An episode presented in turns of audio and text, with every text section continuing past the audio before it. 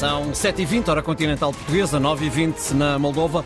É para onde vamos no fuso de hoje, Frederico? Sim, Ricardo, no nosso relógio são 7h20, mas o relógio da repórter Inês Ameixa está duas horas adiantado. Ela está na cidade de Chisinau, capital desse país da Europa de Leste. Bom dia, Inês. Estás aí como enviada especial da Antena 1, a propósito da visita oficial de Marcelo Rebelo de Sousa. Mas antes de falarmos da presença de eh, Marcelo Rebelo de Sousa, pergunto-te que assuntos marcam a atualidade por aí nesse amanhecer na Moldávia.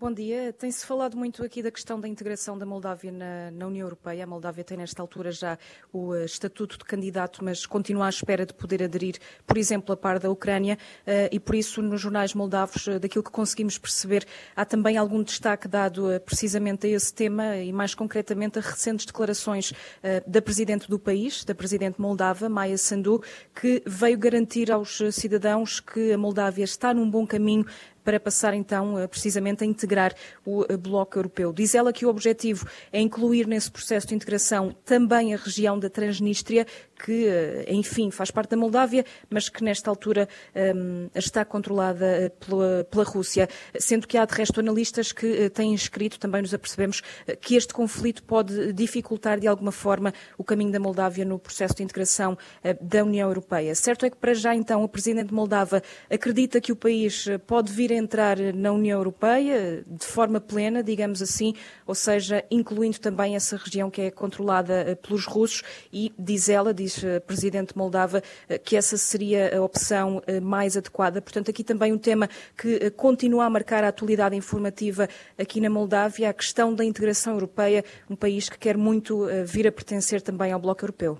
Também há outro assunto, Inês, que importa destacar: as eleições locais na Moldávia, uma espécie de equivalente às nossas eleições autárquicas, e desde logo com um aviso por parte da Presidente Moldava.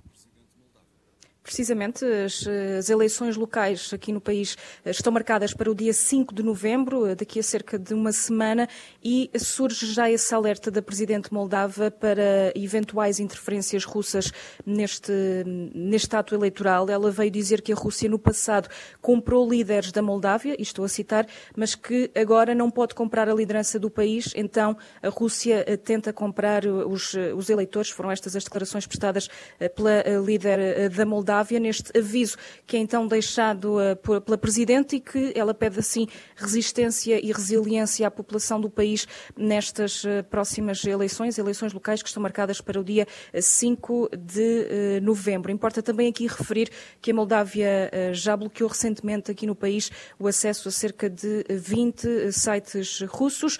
De resto, naquilo que podemos observar aqui numa breve passagem nos jornais aqui da Moldávia, muito destaque também também dado para a visita oficial de Marcelo Rebelo de Sousa, que arranca hoje, aqui um, na Moldávia, na capital, Chisinau.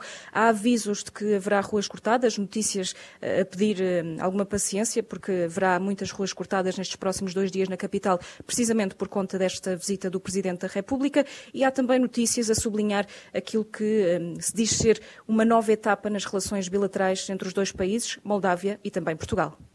Obrigado, Inês Ameixa, pelo retrato na Moldávia, ou República da Moldova. É o nome de um país que ouviremos falar bastante nos próximos dias, devido a esta visita histórica de Marcelo Rebelo de Souza. Moldávia que está noutro fuso horário, Ricardo, duas horas a mais do que aqui, em Lisboa. Justamente 7h23 por cá, 9h23 eh, em Chisinau. Estão 16 graus, o dia vai ser de sol. A máxima é de 24 graus.